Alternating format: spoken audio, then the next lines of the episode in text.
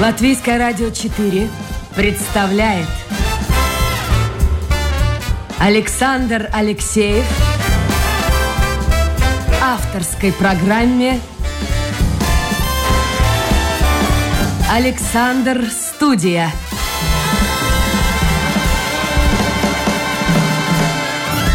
Здравствуйте, друзья.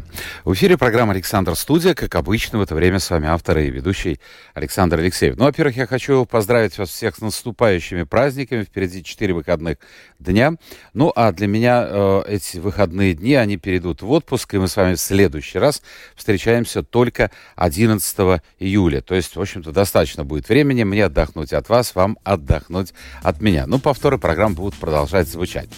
Э, что хочу еще сказать, что обещают хорошую погоду, поэтому за город, если нет такой возможности, по крайней мере, куда-нибудь на природу, тем более жителям Риги есть возможность в разных парках, и в том числе э, в Межапарке будут э, мероприятия, самые разные мероприятия, доступные, бесплатные.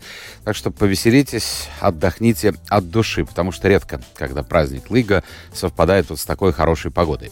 Ну а сейчас пришло время представить гостя моего эфира. Это психотерапевт, Артур Домбровский. Артур, доброе утро. Доброе утро. Вот по поводу Лига.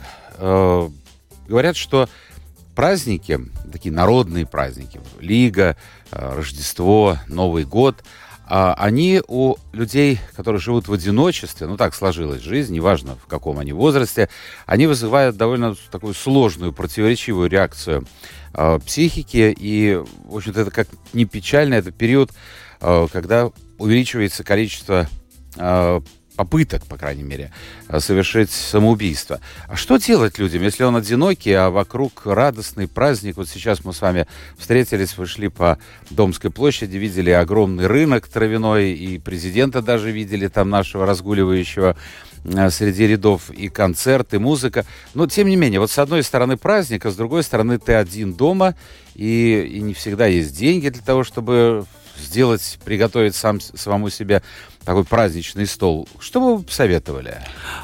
Это очень сложный вопрос, потому что это посоветовать именно этим конкретным людям. И э, номер раз, я думаю, что их, во-первых, не так много. Ну, у нас одиноких, смотрите, сколько. Ну, не а, одинокий как один и одинокий как чувствующий себя одиноким, это так не одно и то же. Это разница есть. Да, и э, человек, который не может себе приготовить что-то на праздник, это все-таки, ну, совсем как-то уже дно. И, э, конечно, наша страна, прямо скажем, не сильно богатая, мягко говоря, но э, и не настолько нищая, что у нас массово это. Вот, э, поэтому, конечно, э, проблема тогда не в празднике состоит, а во всей жизни целиком. То есть все, что... Потому что праздник, конечно, это момент такого кризисного экстрима. Он может сподвигнуть человека, находящегося Но может, в депрессии, да? да, любое яркое событие такое, которое противоположно его переживанию, может его, конечно, подвигнуть к какому-то э, грустному действию. Но суть-то не в празднике, а во всей жизни до. И если человек одинокий, и у него так плохо с финансами, там есть, безусловно, социальная проблема. Вот президент увидел, вот ему эти вопросы. А, а что, то есть так подойти, задать да. вопрос? Ну, он ответит как политик. Он никак не ответит. Это... Нет, ответит, ну, ответит. Что-то ответит, мы работаем ответит. над этим, мы постараемся. Да, да, да, да. это ужасно, мы бла-бла. Но потом человеку все-таки, слушайте, будет ощущение э, какой-то радости. Пусть мелкой, пусть маленькая радость, ну, мгновение да. радости. Со мной поговорил президент. Ну, а что? Ну, это такое, знаете, как прикоснуться, ну, есть как бы вот чему-нибудь такому, там, поехал в Египет, прикоснулся к пирамиде, еще там, селфи сделал. Да, селфи вообще. сделал. Ну, прекрасно, да. Вот, вот э, в этом смысле это как бы про финансовую сторону. Хотя, конечно, это имеет отношение к адаптивности, потому что одно дело, например, пожилой человек, который всю жизнь отстраивал свою жизнь под э, некоторую социальную модель, которая там рухнула, и он не может теперь адаптироваться. Другое дело молодой человек. Тогда это вопрос к его психическому статусу и к его каким-то адаптивным механизмам. Как так? Человек среднего или молодого возраста э, оказывается без финансов, потому что работа есть, возможности есть. Э, и если ему нечего накрыть на стол, тогда много вопросов к его психологии. Да даже, может быть, не столько Здоровье. накрыть на стол, а вот как тут, даже если и накроешь на стол, вот сидишь один, я так предполагаю, ну перед тобой что, телевизор, компьютер. Что-то должно в жизни случиться, чтобы сидеть одному. Это надо так организовать жизнь свою, я не беру пандемию, когда нас просто физически позакрывали по домам. Я тоже Новый год парочку отметил, один, вообще один совсем с котами. Новый год, да? Да. Ну и каково было? Знаете, неплохо, как некоторое... э, Это разнообразие, понимаете? Некое разнообразие, это Да, было, у вас стра- другой вариант. было странно, интересно, думаю, ну вот, такое тоже бывает. Э, Хотя я мог, конечно, там как-то улизнуть куда-нибудь, но что-то вот решил, один буду. Вот. А если человек э, как бы один вообще э, не пожилой, потому что пожилые люди, это, конечно, тоже и могут все умереть, и дети могут быть, э, ну, как бы непорядочными и избежать и своих пожилых близких бросить. Но, в общем, если человек обычный, то это депрессивное состояние, это, безусловно, требует психологической или иногда психиатрической даже помощи. Ну, а что ему делать? Вот взять таблеток, наесться и спать пойти? Не, ну, э, смотря каких таб- таблеток. Успокаивающих каких-то. Ну, Я да. не знаю, кому-то там валерьянка, наверное, поможет. да. Ну, вот э, если так у меня случается, э, например, такой же праздник, как Лига, он у нас очень социальный, и весь старый город будет заполнен людьми, и э, многие из них дружелюбные, открытые, и всегда можно вступить в какой-то человеческий контакт. И э, это вот как бы идти в люди. Ну, то есть, если у меня А вот я Ну, подумал, идти в люди, это все хороший совет. Но с другой стороны, вот внутри нас, наверное, кроется такая какая-то вот червоточина. А, вот кто нас примет, как это так я подойду, да и вообще, вот они радуются, а я э, Вы так обобщаете, грущу. все мы, не все, все-таки одним, да, вот Нет, я, я Кому- пытаюсь высказать точку зрения, как бы встать такого человека. да, да, да, Да, да, он, на конечно, позицию этого. Он поэтому такой, он такой не только на праздник, он такой вообще. Ну да, Э, И это все плохо. Да, и он так видит мир, при том, что мир, конечно, не идеален, но не так ужасен. Э, В мире много э, возможностей. Но если человек так видит мир, у него, безусловно, есть определенные причины для психологических проблем, психологические проблемы. Не все даже в этом смысле хотят или верят, или идут там, к психологам или куда-то по той же причине, по которой они не идут к людям, потому что что туда ходить, там только обманщики и шарлатаны. А может, он получает кайф тоже? Есть определенная категория людей от этого. Вот такое самобичевание. Я несчастный, я бедный. Вот они все сволочи, вот Ну, правильно. наворовали, у них есть денег, у него там... Ну, в общем, а завидовать же можно любому. Ну, кайф условно, это такое в кавычках кайф. Скорее, такая некая компенсация страха, его же надо как-то объяснить себе. То есть мне страшно там идти к людям, потому что когда-то меня где-то там сильно люди обидели. Ну, так получилось. Или по характеру я не- нелюдимый. Вот. Но если я э, не сумасшедший, то я себе объясняю как-то происходящее. Ну, там, люди злые. Ну, правда, люди некоторые не сильно добрые. Вот. И это да, имеет свои основания. Выходишь с э, грустным, злым лицом, а тебе кто-нибудь нахамил, и думаешь, о, точно злые. Вот, ну, Подтверждение. да, вот, а я сам, в общем-то, как-то молодец. Вот, и я не пойду, конечно, тогда к людям. И, э, там есть, конечно, еще такой фактор э, про одиноких людей. Это э, такое сейчас пафосное слово, скажу, сострадание бли- э, окружающих. И, э, конечно, трудно помогать людям, которые закрылись от всего мира. Трудно, но думаю, что нужно.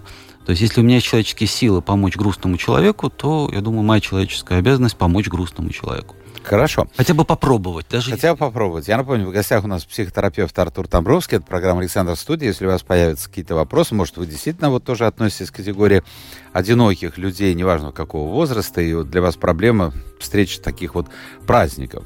Потому что ну, в обыденной жизни как-то человек бежит, бежит, бежит. Кто на работу, кто-то там по делам, кто-то на рынок. Особо так не останавливаемся, не обращаем внимания на то, что происходит вокруг. А вот праздник это как бы квинтэссенция, которая подчеркивает проблемы у человека. Кстати, вот мне доводилось слышать не раз о том, что и профессионалы говорят об этом, о том, что, в общем-то, с точки зрения психики абсолютно здоровых людей вообще на планете нет. Это действительно так. Есть анекдот по этому поводу. Современная психодиагностика достигла а, такого уровня развития, что здоровых людей уже практически не осталось. То есть раньше как бы их можно было бы отнести в категорию Ну, обычных людей, это, это- здоровых это людей. шутка. Э, Думаю, что я бы так сказал, что больных людей мало, а разнообразных людей очень много. И относительно некой моей правды, ну, некого моего мировоззрения, все остальные совершенно сумасшедшие. Ну, вообще, просто здоровый. Ну, кто здоровый? Я здоровый, конечно, хотя не очень, потому что они меня тоже считают нездоровым. Это если взять за э, критерий норму себя или некую идеализированную норму. А если говорить о разнообразии, то э, люди просто разные. И не все мне нравятся. А, И те, кто мне не нравится, э, если я как бы так злой, то я им говорю, они больные. Но нет. Э, Но это человек сам говорит, а что вот э, специалисты? Нет, здоровые люди, в основном здоровые. Есть нюансы, есть какие-то особенности, есть какие-то сложности. Но так же, как физически, э, да, медицинская шутка такая же. Нет здоровых, есть необследованные. Берем любого человека, засовываем в томограф какой-нибудь и выясняем... Обязательно что-нибудь найдем. Обязательно. Обязательно. И, ну, и это значит, здоровый или нет? Здоровый, конечно. Ну да, где-то дисфункция. Писали, практически здоров. Практически Теоретически, да, может функционировать. Э, у Всемирной э, ассоциации здравоохранения ВОЗ есть чудесное определение здоровья, сейчас его сто процентов не воспроиду, но примерно так. Э, здоровье – это не отсутствие болезни, а наличие хорошего эмоционального, физического, сексуального и социального статуса. То есть, если человек эмоционально чувствует себя хорошо, как вот человек без руки, он больной или здоровый? Если он, себя, если он живет... Главное, как ты относишься Полноценной к жизни, жизнью, он здоровый. Ну да, так, травма была. Он как бы больной? Да нет. Это человек с церебральным параличом тоже может быть здоровый. Он больной, но он живет полноценной жизнью. У меня был такой преподаватель из, э, по психодиагностике как раз из Бехтерева, Александр Вовк. Он, он третий раз был женат на какой-то красавице. И у него церебральный паралич. Он просто некрасивый человек но он душевно так красив, что, в общем-то, его сексуальная жизнь э, может позавидовать э, многие качки и спортсмены. Э, вот как бывает. Здоровый он или больной? Ну, как с одной стороны, он как бы не здоровый. Да, ну потому что слишком бодр. А с другой стороны, здоровый, нормальный, вменяемый, интересный, мудрый, образованный, живет как же. Ну хорошо, вот, Артур, э, еще одна, я уж не знаю, легенда, правда, о том, что в последние десятилетия мир стал настолько быстрым, и все так быстро меняется, и так много нового приходит в нашу жизнь, что э, людей с проблемами психики становится, тем не менее, больше. Интересно, не знаю. Я, да, такое есть тезисы в профессиональных кругах. Я думаю, что больше... Э, вот сейчас странную вещь скажу, антипрофессиональную. Больше стало психологов, психотерапевтов и психиатров. А, которые э, нужно работать, которые mm-hmm. Понятно. диагностируют. И потом тебя по кругу начинает... От... Все что движется, да. Вот, и э, тогда кажется, потому что э, как бы изменения социально э, политические, исторические, они, нам кажется, что там было без изменений, а мы здесь бурно живем. Но бурный 19 век... Нет, ну подождите, по объему я с вами соглашусь только частично если говорить об экономическом положении, вообще положении женщин, людей, наемной рабочей силы, никогда люди, человечество в целом, да. я имею в виду цивилизованно, я не беру сейчас страны Африки, например, никогда человечество не жило так хорошо, как сейчас. Абсолютно согласен. Да, мы... Э, нам... И в смысле питания, и в любом смысле. Безопасность. Да. И даже несмотря на войны, все равно смертность от войн меньше, чем... И возраст, продолжительность жизни да, другая. Да. Но объем информации не сравним с тем, что получал человек в 19 веке. Э, да. И, и не знаю.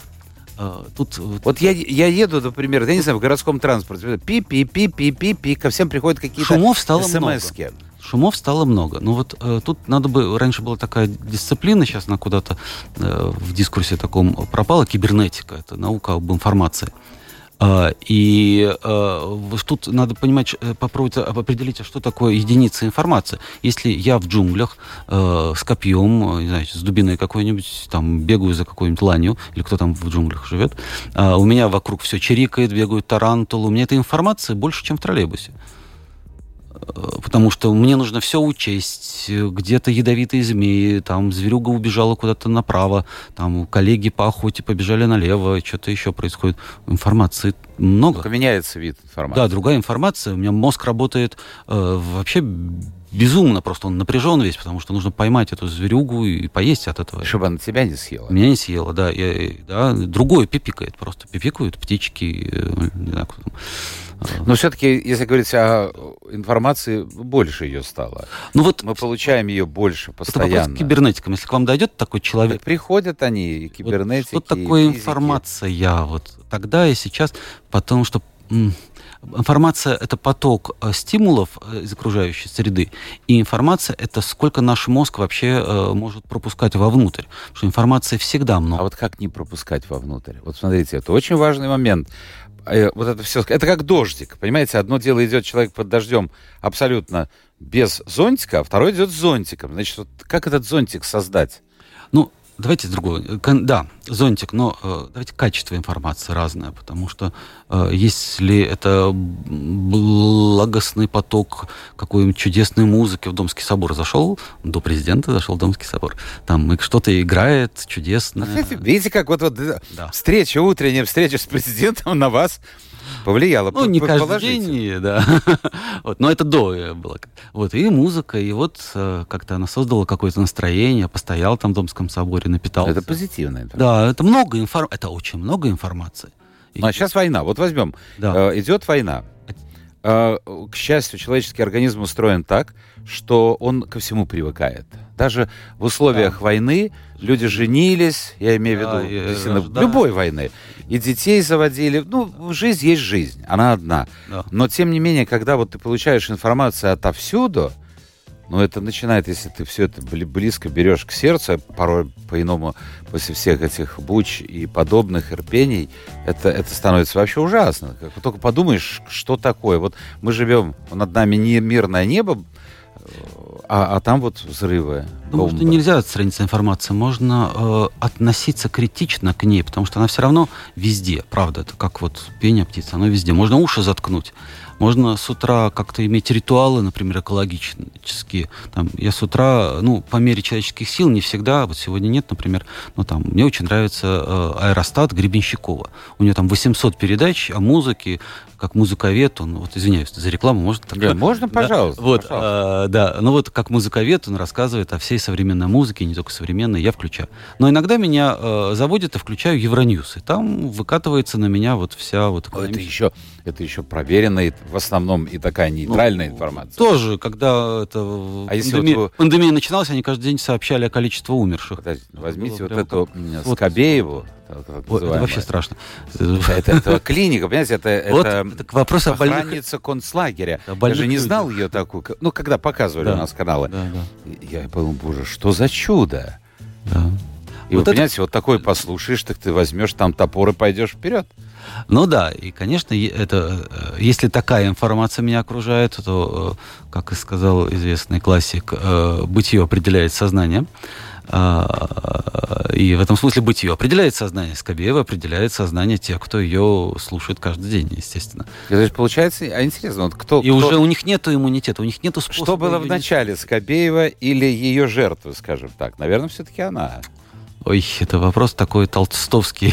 э, э, Роль личности в истории или, наоборот, история делает личность. Там Ну, нет, ну, Гитлер создал... Она личность, конечно, да. Гитлер создал Германию такую фашистскую, или э, Германия создала такого Гитлера. а, и одно, и второе, в общем. ну вот, Да, и Германия, да, он же был избран. ну, Легально как бы да. был избран, да, да. Так что тут это такая бесконечная... ну, А если вообще ничего не смотреть, не слушать? Это тоже выход. Хотя не, знаю, насколько. Хороший выход. Э, Ну, потому что ну, 99 и там после запятой еще какие-нибудь цифры, информация бесполезна. Ну, то есть ничего не дает. Вообще ни адаптивности, ни эрудиции, ни компетенции. Вот я имею в виду э, спонтанный, свободный поток информации. Потому что если я избирателен, то, например, правда, там, YouTube, я получил столько знаний за последние там лет пять, м, даже, может, больше, чем в университетах трех. А- И- Опять-таки надо отсеивать эти знания от псевдознаний. Не, ну, как бы там есть критерии, понятно, как, то есть, как бы образованный человек умеет все-таки, ну, отличать э, э, лектора адекватного от фейкового. Вот, нет, можно, конечно, ну, то есть много там хорошей информации, чудесной. э, А слушайте, вот такой вопрос наивный будет у меня. А может, не наивный. А, а человек, он вообще дерьмо или, или какое существо? Потому что доводилось слышать, что человек вообще Дерьмо- гов- дерьмо говно и- последнее. да. Будем так говорить откровенно. А, вот просто вот он поставлен благодаря... Раньше это была религия, Ну, смотрите, которая какие-то рамки выставила, и сегодня религия играет и определенную роль. метафорически, и буквально. Отвечу вам, э, буквально, э, вообще на ваш ответ отвечу сразу «да». Потому что Все-таки дерьмо. Ну, смотрите, буквально это физиологически. В человеке есть некоторое количество дерьма. Ага, за сколько? Э, ну, сколько съели, столько, столько и есть. Вот, это остаток э, чего-то непереваренного.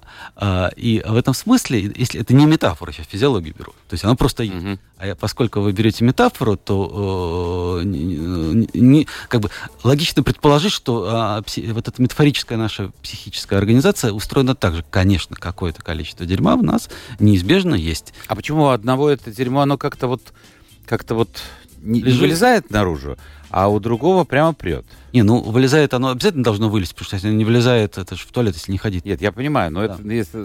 Ну, одни пукают везде подряд. Да. И а вот почему подряд. так вот происходит? А некоторые ходят в туалет. То есть... Для меня вся загадка. Посмотрите, две с лишним тысячи лет назад написали, как надо себя вести. Я очень примитивно говорю. Э, Все, не убей там и, и так далее, и так далее. Так убивают. Вот я в вашей физиологии, не знаю, как это, насколько корректно в эфире, но ее продолжу, связав с психологией развития. А, вот детей учат ходить на горшок. Так.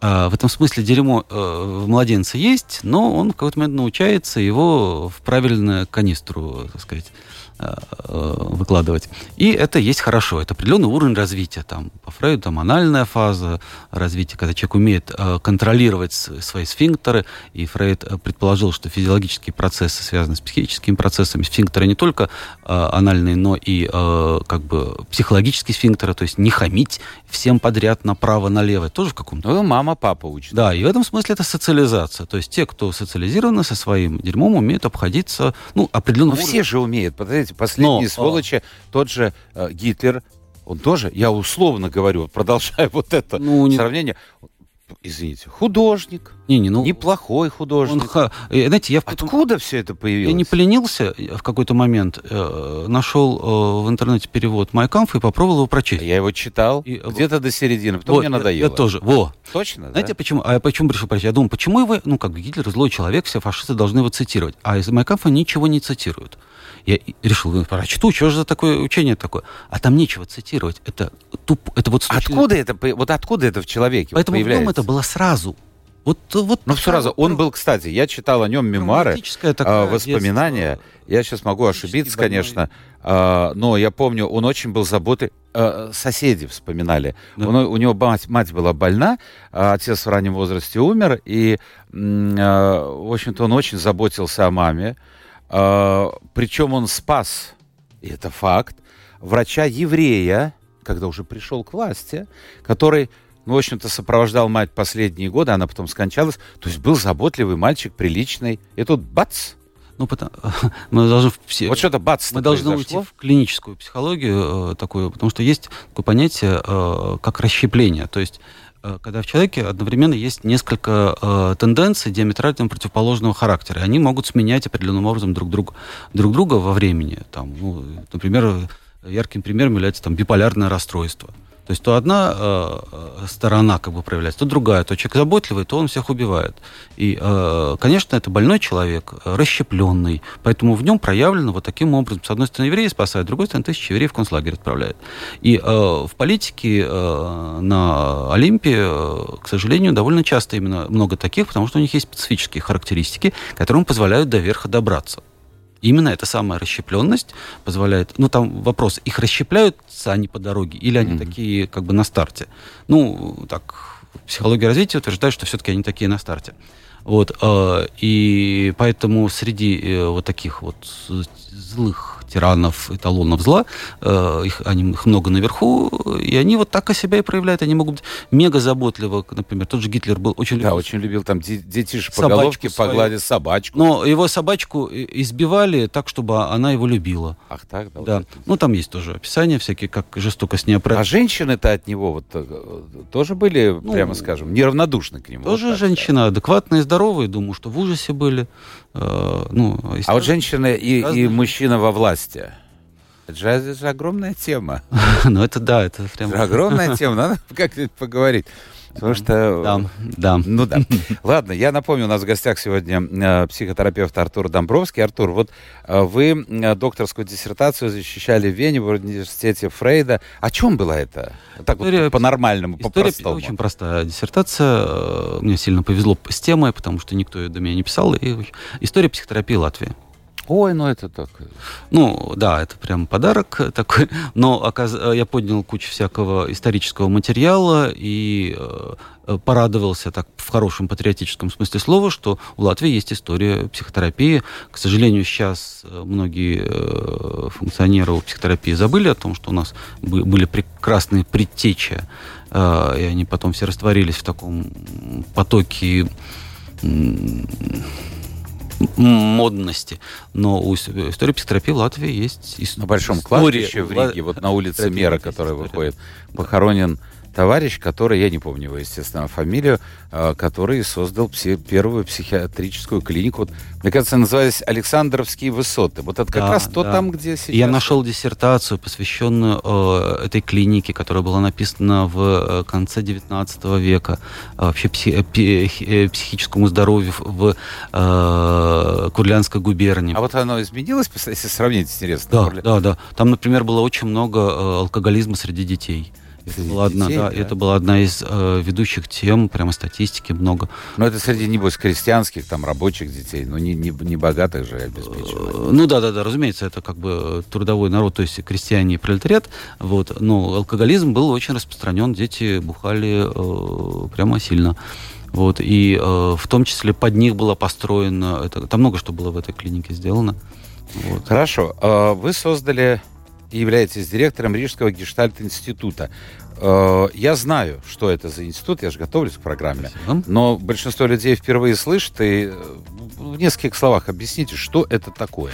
А, институт э, обучает гештальтерапевтов, это одно из направлений психотерапии в, классификации Европейской ассоциации психотерапии. А чем это а, отличается от врач-психотерапевта гештальт-терапии? Ну, врач это врач, это медицинская парадигма, а психотерапия гуманитарная, в нее включено много, несколько направлений психотерапии, в том числе гештальтерапия, она как бы исходит не из э, физиологического такого объяснения, как бы сказать, причинно-следственных связей, а из психологического.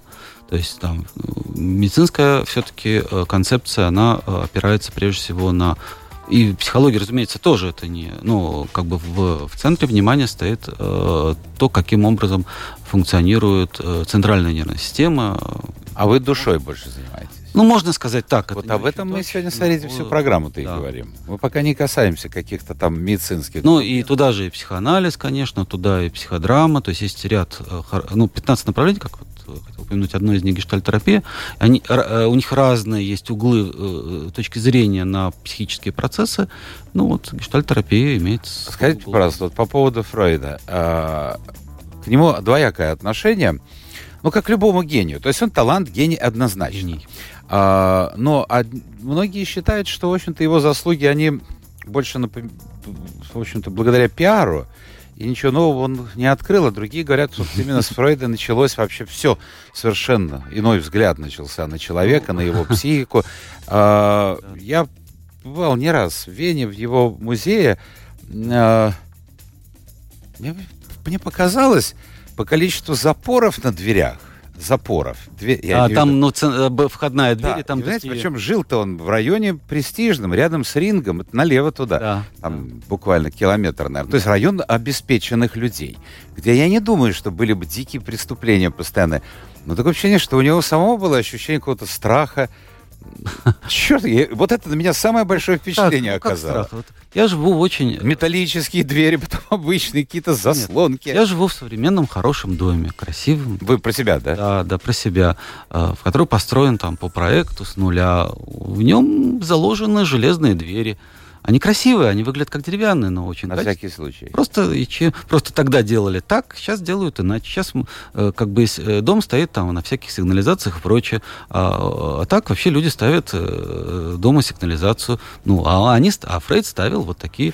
А, так, а вот ваше отношение к Фрейду? Он все-таки... Гений, гений, безусловно. А, он... Э, ну, про то, что он не сказал ничего нового. Ну, э, скажем так, никто ничего нового не сказал. Все опираются на что-то предыдущее. И э, Фрейд, э, то, что известно и, и самим, и Фрейду известно, и аналитикам известно, психоаналитикам имею в виду, он опирался на античную философию в значительной степени, на Платона, на Сократа, и даже там видно просто в куске теории, которая просто пересказывает античную философию. И его гениальность в том, что он смог превратить мистическо-эзотерическую мистическо-эзотерические рассуждения превратил в научное рассуждение. И это, этот пассаж э, никому до него не удавалось сделать. И, э, и там были попытки, но все это было как бы жалким и несерьезным и ненаучным. Он сделал, он сделал из э, бла-бла-бла, сделал научный текст. И более того, он сделал его инструментом э, прикладным, который, там, насколько он эффективен до сих пор, э, ну, что-то эффективно, что-то меняется, некоторые идеи его все-таки, это больше ста лет прошло. И многие идеи, которые он утверждал, уже устарели, но на но как бы э, дело не в том, что он прав или не прав, а он создал ступеньку, на которую опираются следующие... Э, след... Поколения. Следующие... Но да. он разошелся, был там Юнг, который да. был вместе, потом ушел, другие были. Ну, он... Но это, наверное, нормально в науке. Конечно, сложный характер был. У него Юнга, прямо скажем, непростой характер. И у них просто мужские терки были между собой. Ну, разошлись. Но... Мужские, в смысле, там женщины были? Да, да, да, естественно, да. Вот, и они разошлись. Ну, как бы, да, разошлись. Ничего такого. Но это не, не, не умаляет его гения. Давайте мы напомним, что сегодня у нас в гостях психотерапевт Артур Домбровский.